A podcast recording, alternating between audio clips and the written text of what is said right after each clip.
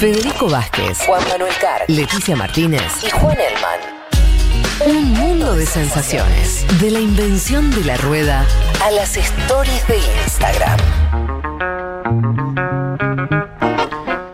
Elman, metámonos en Europa, ¿te parece? Dale, si querés empezamos por la foto de hoy. Dale. Un poco lo que comentábamos al principio, ¿no? Hoy la Unión Europea tiene poco más del 11% de su población vacunada con una dosis. Es eh, poquito más del 5% las que tienen las dos dosis, digamos, ya están inmunizadas completamente. Es un porcentaje mucho menor al que tenían proyectado, ¿no? La Unión Europea buscaba tener el 22% de la población inmunizada para esta altura del año, o sea, cuatro veces menos. Eh, tiene, de hecho, si uno piensa en objetivos puntuales, mira, por ejemplo, que esperaba tener el 80% de los mayores de 80 justamente vacunados, apenas llega al 25%. O sea, son targets que no se eh, alcanzaron. La prensa habla de un fracaso hoy, estas Mm. palabras recorren, ¿no? Caos, Sí, sí, fracaso, fiasco. Se, se- se puede leer en, en, diría, todos los principales diarios de eh, Europa. Que eh, empieza a haber una serie de movimientos, ¿no? Los, los gobiernos empiezan a levantar la voz, ¿no? Hay, por supuesto, mucha resignación e impaciencia. Y decía, empezamos a ver movimientos. Uno de los movimientos que tomó, que gobernó eh, esta semana fue el aviso de la Comisión Europea de que va a bloquear la exportación de vacunas de dosis que se producen en Europa para el resto del mundo. ¿Eso estaba ocurriendo? Europa había tenido una primera reforma de lo que es el reglamento de control de exportaciones a principio de año, pero ahora se sea, es una nueva reforma. Mm. O sea, lo que se reforma, lo que, se- lo que se vuelve a tocar es este control. A lo que voy de- es que creo que nunca fue un gran exportador en este corto tiempo de tener vacunas. No es que venía exportándolo loco. Bueno, más o menos, ¿eh? Eh, eh, los números que publicó la Comisión Europea, la Comisión hablan de 70 millones de dosis que se fueron, que es casi un poquito menos de lo que se reservó para ellos. Es decir, que ¿Exportaron 70 millones de dosis? sí. Compan insisto, a ver, cuando hablamos de exportación, son compañías que producen dentro de Europa y que después exportan al resto del mundo. Ajá. Pero digo, porque no, no hay mucha. No, no, no, no, no estuvieron viendo muchas vacunas que llegaron de Europa. Estoy pensando, ese número estará, tendrá que ver sobre todo con Gran Bretaña. Mira, yo te digo los números. Sí. Bruselas dice que exportó más de 70 millones de dosis a más de 40 países, sobre todo de renta media. Ajá. Bueno. De esas dosis, 21 millones de dosis fueron a Reino Unido. Ah, ok. Y acá el Ahí dato, está. ¿no? Y lo que anticipa lo que habíamos hablado, ¿no? Cómo vendemos su poder a la columna, que es también este pie de conflicto diplomático Sí. con Reino Unido. Sí, sí, sí. Vos sabés que eh, dos tercios de las dosis que utilizó Reino Unido se produjeron en, Eu- en Europa. claro. O sea, son ¿No? de AstraZeneca, de su, de su. O sea, son inglesas en términos que fue desarrollo de ellos, ¿no? La vacuna. Con producción, claro, con producción. Pero en fábricas que no estaban en el Reino Unido, sino en Europa. Bien, y que no hubo re- reciprocidad, digamos, ¿no? Como Reino Unido no, no, no devolvió, digamos, esa, Sí. esa gentileza. Vamos a escuchar lo que decía Ursula von der Leyen en un tono que, digo, lo, lo van a escuchar ahora, pero es un tono y dice cosas que quizás eran impensadas hace unos meses, en un discurso que forma parte de estos enfrentamientos abiertos que tiene la Comisión Europea con, sobre todo, AstraZeneca. La escuchamos a von der Leyen. companies have to honor their contract to uh, the European Union before they um, export um, to other regions in the world. And this is, of course, the case with AstraZeneca. Um, I think it is clear for the company that, first of all, the company has to catch up, has to honor uh, the contract it has with the European member states before it can engage again in exporting um, in exporting uh, vaccines. Las compañías tienen que honrar sus contratos con la Unión Europea antes de exportar a otras regiones del mundo. Y este es, por supuesto, el caso de AstraZeneca. Creo que está claro para la compañía que tiene que ponerse al día y honrar el contrato que tiene con los Estados miembros antes de comprometerse de nuevo en exportar vacunas. AstraZeneca es diría uno de los blancos principales. Ya hay, eh, esto se, se- se confirma esta semana, una casi ruptura Mm. eh, con eh, AstraZeneca que eh, entregó y tenía previsto para este semestre entregar un tercio de lo prometido. Vos fíjate, cuando hablamos de un tercio de, de lo que no entregó, o sea, de lo que se había comprometido y no entregó, son 170 millones de dosis menos de las que había prometido. Que si uno lo traduce en, en personas son, si hablamos de inmunización completa, son cerca de 80 millones de personas. Mm. Eso es el vacío que produjo eh, AstraZeneca en, en Ahora, esta- al mismo tiempo, no sí. te quiero mezclar las cosas, pero es como se me viene a la cabeza. Estuvo todo el tema de que Europa dijo que AstraZeneca tenía problemas y suspendió la vacunación. Entonces es medio como, todo medio. Bueno, confuso. el vos aludís a algo que, que también, a ver, eh, eh, ¿Cómo hubo la un cosa? episodio antes, porque en enero, ¿se acuerdan? Había circulado esta idea de que la vacuna AstraZeneca no era eficaz para mayores de 65 años. Lo dijeron varios líderes, Sí. entre ellos Macron. Después vino esta situación que tiene que ver con los casos de coágulos de sangre, Sí. que hizo que 13 países, entre ellos Alemania, Francia, España, Italia, suspendieran la vacunación hasta que la Agencia eh, Europea de Medicamentos dijo que era eficaz.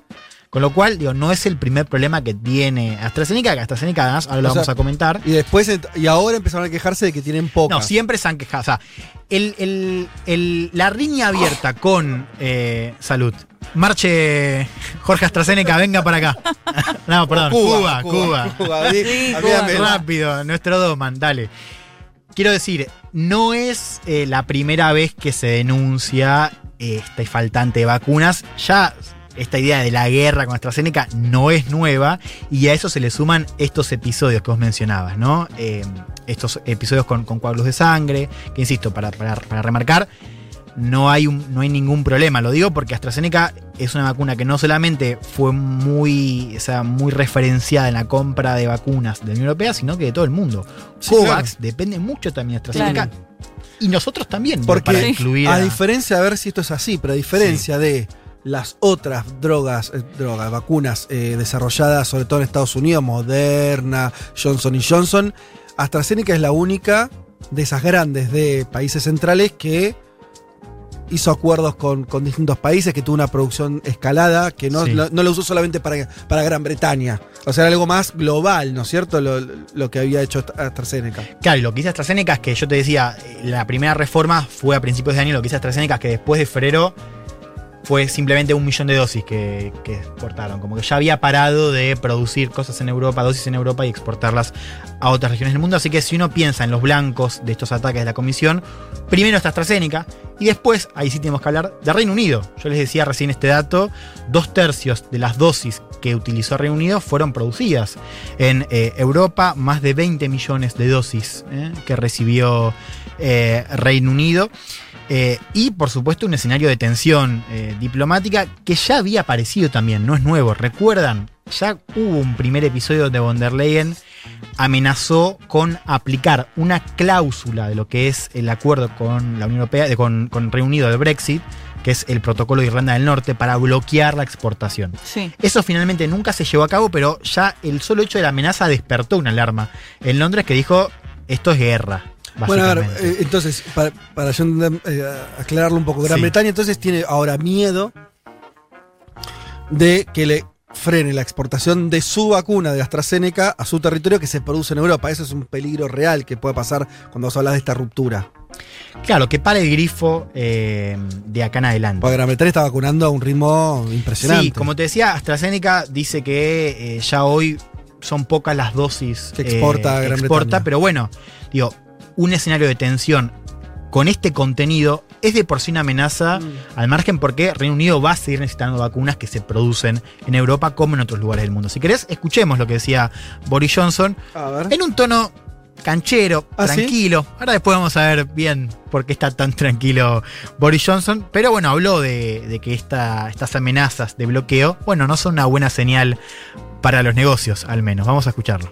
I don't think that blockades of, of either vaccines or of um, uh, medicines or of, of, of ingredients for vaccines are, are sensible. And I think that the long term uh, damage done uh, by blockades can be, uh, can be very considerable. I would just, I, would just um, uh, gently point out to anybody considering uh, a a blockade and, or an interruption of, of supply chains that uh, companies uh, may uh, look at such actions and, uh, and, and draw conclusions about, uh, uh, about whether or not it is sensible to make, to make future investments. No creo que los bloqueos de vacunas o ingredientes para la vacuna sea sensato, dice Johnson, y creo que el daño a largo plazo puede ser considerable. Simplemente voy a señalar gentilmente a cualquiera que esté considerando un bloqueo o una interrupción de la cadena de suministro que las compañías pueden ver estas acciones y sacar conclusiones sobre si es sensato o no hacer futuras inversiones en esos países. Ah, ¿no? con elegancia. Esto, como sí, que, con elegancia. Dos cosas me quedan Sí. de lo que dijo Johnson. Primero, él habla de cadena de suministro, porque acá yo te decía esto de cualquier escenario de tensión con este contenido es problemático, porque claro, Reino Unido quizás no produce las mismas dosis que produce Europa, pero sí, por ejemplo, produce componentes que en Europa se utilizan para la elaboración de dosis. Con lo cual, digo, acá hay un escenario que yo creo que es un escenario que en el que hoy no estamos, pero que eventualmente, digo, es una amenaza esto de que se empiecen a bloquear componentes esenciales para producir la vacuna. Mm. Así, bueno, vos me cagás las dosis, yo te puedo cagar Sí, los lo que vos, frasquitos. claro, Eh, lo que no vos sé, usás para eh, dosis. sí. Por eso este escenario Sí, sí, sí. es, por supuesto, un escenario eh, preocupante. Lo otro, yo lo anunciaba recién, el tono, ¿no? Un joven pasaría por acá, ahora está muy de moda esto, de decir que, que declara desnudo, ¿no? Se utiliza mucho, Mm. no me gusta, pero bueno. Sí, sí, sí. Es para referenciar, ¿no? Esto de que está muy tranquilo, muy suelto. Y eso porque están, porque ellos están, están muy bien con su plan de vacunación, me parece, ¿no? No solo eso, poco. totalmente. Pero además, vos fijate cómo entra esta situación en el discurso y la narrativa de Johnson. Lo voy a decir de otra manera. O sea, el fracaso de la Unión Europea en el plan de vacunación es casi como si fuese un, un modelo vivo al servicio de la narrativa de Johnson. que es, Claro. Ustedes querían ver por qué nos fuimos de la Unión Europea. Por esto, viejo. Por esto. Claro. Acá lo tenés. Totalmente. Bueno, de hecho, es el punto. discurso que empezó cuando ya tenían la AstraZeneca, ¿no? De decir, bueno, si hubiésemos estado en la Unión Europea todavía no podíamos empezar a vacunar, ¿no? Cuando eh, con el comienzo de la vacunación. Eso pensaba. Sí, o sea, igual te- gran parte de las vacunas que están con las que están inoculando se produjeron en Bélgica. Entonces este señor tendría que tener un poco un tono más moderado, me parece.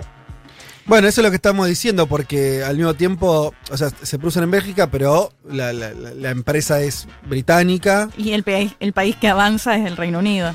Qué sé yo, ahí hay algo. en Oh, sí. vacunación, digo. Yo me imagino que, que esto, entre el buen plan de vacunación que están teniendo, la efectividad que están teniendo, yo no sé cómo estará. ¿Se acuerdan que daba, en las encuestas daba que la, la mayoría de los jóvenes, por ejemplo, británicos, estaban en contra Mm. de que se vaya de la Unión Europea? Hay que ver esos números y.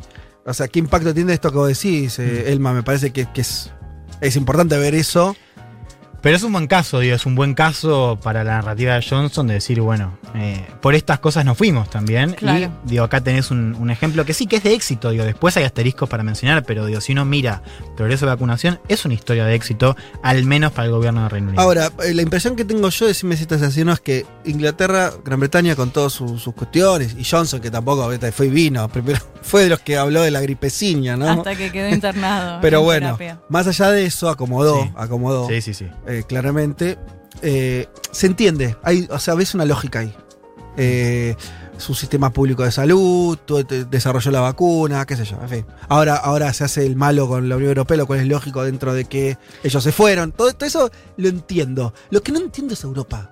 No entiendo, Bueno, no entiendo te- lo que está haciendo. Perfecto. No entiendo por qué se pelea con AstraZeneca, después eh, tampoco quiere la Sputnik. ¿Qué le queda? ¿Qué- ¿Dónde Vam- están vamos, nos metemos en eso si Dale. querés. Nos vamos a ver, vamos a entender por qué fracasó y, y también cómo era este plan. Primera cuestión muy importante para entender también las consecuencias, que es que la Unión Europea negocia como bloque. O sea, en junio la Comisión Europea propone, le propone a los 27 estados, que la gestión de las vacunas se haga de manera colectiva. ¿no? Todos los países aceptaron y de ahí la, el- la promesa era, si negociamos en bloque, vamos a tener mayor poder, es decir, vamos a tener más vacunas Sí. a menor precio. Tiene lógica, tenía lógica. Tenía los lógica, papeles y funcionaban. era también una manera de mostrar solidaridad, ¿no? Porque era, digo, a los Alemania, Francia, ciertamente problemas no iban a tener. Pero los países más chicos, Claro, bueno, Portugal le podía costar claro, más. quizás lo podían caer, exactamente. Entonces, era una manera también de mostrar solidaridad. Insisto, los 27 estados dijeron, perfecto, vamos por ahí. Vamos todos, todos juntos. Negocia, insisto, la Comisión Europea. Y ahí ya empieza a haber un problema, porque son los equipos de negociación que, claro, no tenían experiencia en el asunto. A eso se le suman trabas burocráticas propias de la Unión Europea.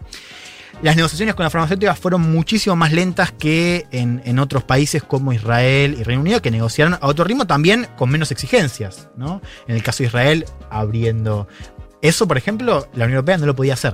¿No? Después, Lo, cada lo- uno- vos decís lo de Israel que, le- que a cambio de tener muchas vacunas le dio toda la info de registros médicos. Bueno, registros médicos, algo claro. Claro, Reino Unido no fue tan lejos, pero digo, también negoció a un ritmo muchísimo más, eh, más rápido también porque no tenía las trabas burocráticas, ¿no? De hecho, fíjate, por ejemplo, te digo el caso de AstraZeneca. Reino Unido firma con AstraZeneca tres meses antes que eh, la Unión Europea. Y esos tres meses también explican estos De hecho, es lo que dice AstraZeneca. Dice, bueno, nosotros le damos el Reino Unido, pero el Reino Unido firmó antes que vos. Algo similar se dio con autorización. Y después hay otra cosa que es que en el stock de vacunas que compra la Unión Europea, yo le decía al principio, más de 2 mil millones de dosis, se incluyen dos vacunas que son desarrollos que ahora van a empezar a funcionar, pero que en su momento no funcionaron tan rápido, que son la, curva, que es la alemana que está, se está ensayando también acá en Argentina, y la Sanofi GSK, que es francesa.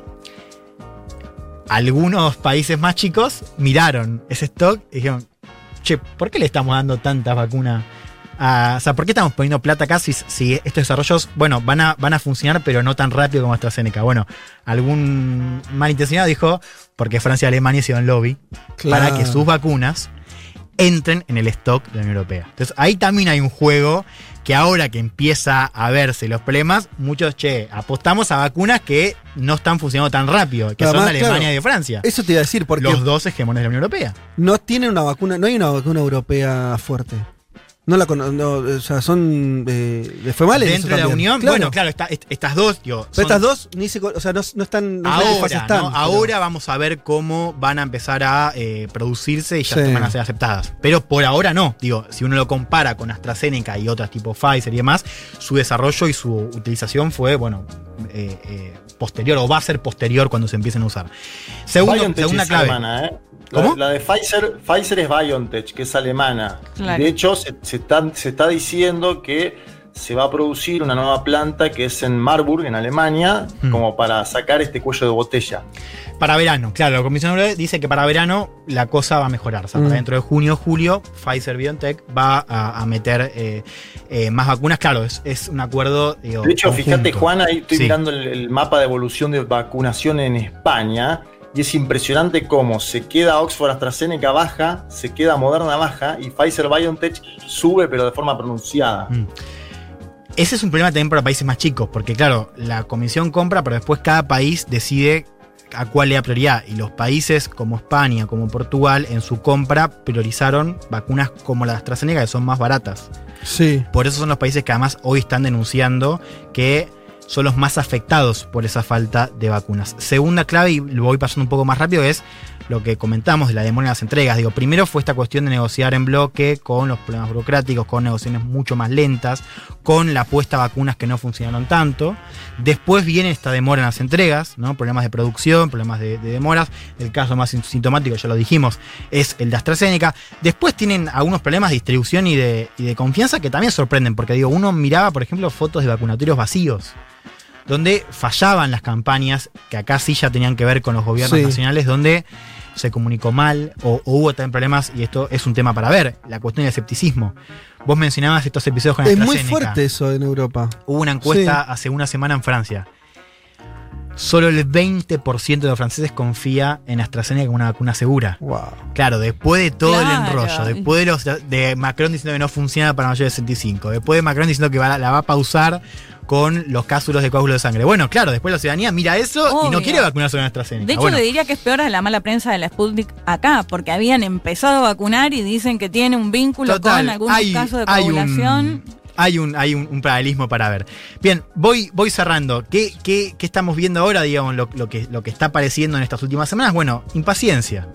¿no? Los gobiernos empiezan a presentarse, eh, también por una situación que hay que comentar, al menos por arriba, que es que en Europa está llegando la segunda ola. perdón, la tercera ola. Tercera, la, tercera, ola, claro, por Europa es tercera ola. Sí, sí, tercera ola.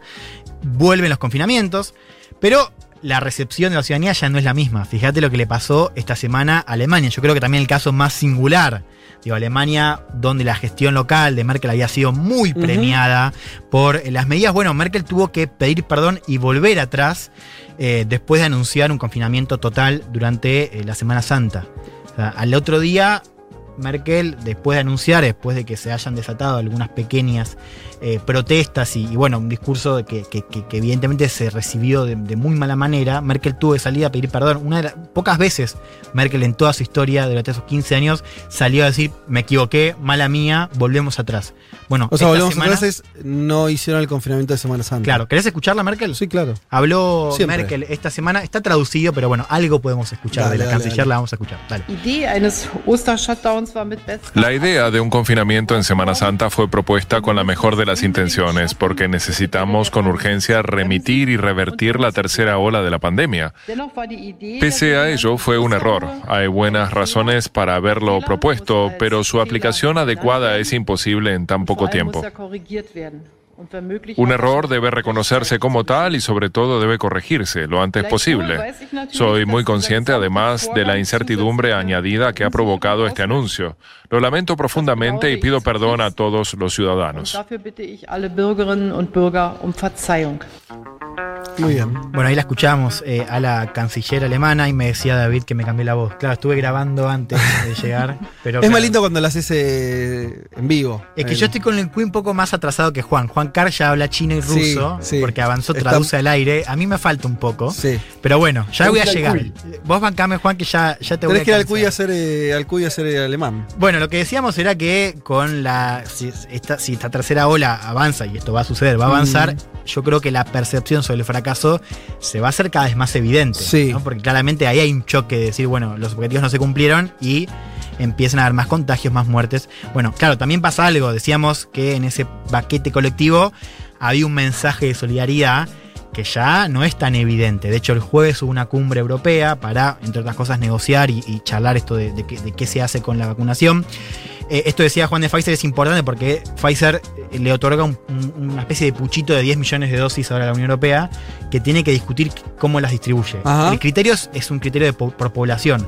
Pero hay países como por ejemplo Austria que está diciendo, bueno, yo soy los más afectados para AstraZeneca corresponde que nos, la den a nosotros y a otros países de Europa del Este. Y el resto del bloque dice, no, pará, vamos a seguir distribuyendo como tenemos que distribuir. Entonces empiezan a haber roces en el seno de la Unión Europea. Bueno, finalmente como no hubo acuerdo en esta cumbre, lo cual es un mensaje importante, no, se pusieron de acuerdo a ver qué se hacía con estos 10 millones de dosis, bueno, finalmente van a ser los embajadores de cada uno de los países quienes decidan esto.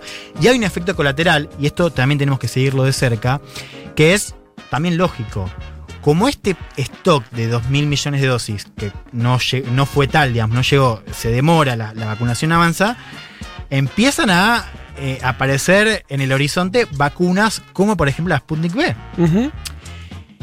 ¿Cuál es, eh, cómo fue un poco el reglamento de Europa? Es, nosotros compramos de manera colectiva, pero si un país quiere comprar dosis que no están incluidas dentro del stock por fuera, puede hacerlo. Ah, podían. Claro, Sputnik B no estaba dentro del stock. Del paquete de compra colectiva. De hecho, Hungría y Eslovaquia ya comenzaron a usarla. Sí. Merkel ya hace, hace varias semanas está diciendo, está Dijo que, claro, que, como que podía, podía aceptarla. Que podía ser una opción. ¿No? Así que hay que verlo también porque. Perdón, y al mismo tiempo lo contamos el domingo pasado, el, el, encargado de las compras, no me acuerdo el nombre ahora, de las compras colectivas de la Unión Europea dijo que no iban a comprar Sputnik. Bueno, ahí está la geopolítica, ¿no? Porque, eh, claro, digo, sería como un mensaje, según, insisto, la Comisión Europea, no sé si de debilidad, pero ciertamente hay una traba para, comprar vacunas de, Sputnik, pero claro, son cada vez más los países y actores que, de manera por la suya sí, dicen. No, dicen, bueno, ya que no, no estamos avanzando, ¿por qué no compramos Sputnik? Claro, hay un problema igual, al margen de la cuestión geopolítica, que es la producción. Eh, eh, quiero decir, para que Sputnik sea una opción en Europa tiene que haber una mayor producción. Ya hay un principio de acuerdo con Italia para que Italia produzca Sputnik B en eh, su territorio. claro, y en julio. Esto nosotros tenemos que seguirlo de cerca, porque Sputnik es casi. El, problema que tiene Rusia es la producción. Sí, sí, la escala. No es la efectividad, es la escala. De repente, claro, puede ser un mensaje interesante para proyectar de, de Rusia y decir, bueno, yo, yo ahora vos no querías Sputnik, y ahora sí porque fallaste en tu plan de vacunación. Con lo cual, yo también seguiría de cerca desde Argentina qué pasa en Europa con Sputnik V. Sí, para lo, lo, hemos dicho acá, creo que lo, hablé yo en Crónica Anunciada la semana. O sea, si Sputnik no entra en Europa, para nosotros es una buena noticia, mm. en realidad. Claro. A priori. A priori, por eso. Porque vos seguís siendo eh, el, socio estratégico en el sentido de que, bueno, fuimos los primeros que aceptamos la vacuna, si hay más disponibilidad de Sputnik para que vengan acá, bueno, tiene que ver con que no vayan a Europa. Y por eso es importante mencionar esto, o sea, cuanto mayor sea la percepción de fracaso, bueno, uno puede pensar que la oferta de Sputnik se hace más atractiva. Y eso, como decís vos, a nosotros nos influye. Cierro con una idea, digo, hay mucho en juego, la, comisión se jugó en este enfoque colectivo porque, digo, ciertamente podía ser un beneficio eh, eh, los primeros meses. Ahora ya se ve cómo la Comisión empieza a ser apuntada por cómo se distribuyen las, vacunas, cómo las vacunas no llegaron. Esto, por supuesto, es un caldo de cultivo para el, euroceptismo, digamos, la idea de que, de que no funciona, de que Bruselas trae más problemas que respuestas. Así que esto, por supuesto, es un tema eh, a seguir. Y una ley que, se, que siempre funciona y es casi algo obligado cuando sale la Unión Europea, que es que cuando el caos llega a Europa, Europa no responde bien. La Comisión Europea no suele responder bien cuando ¿Cómo entra. bueno, cuando fue, por ejemplo, los primeros momentos de la pandemia, eh, la respuesta de Bruselas no estuvo a la altura, según lo que. Después eh, se acomoda con el que es el paquete económico, que llega un par de meses después.